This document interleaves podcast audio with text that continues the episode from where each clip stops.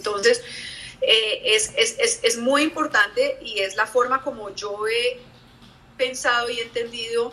que, que, que nos queda muchísimo más fácil garantizar que todos esos planes de sucesión están más hechos a abrir más posibilidades a las mujeres en cargos de liderazgo.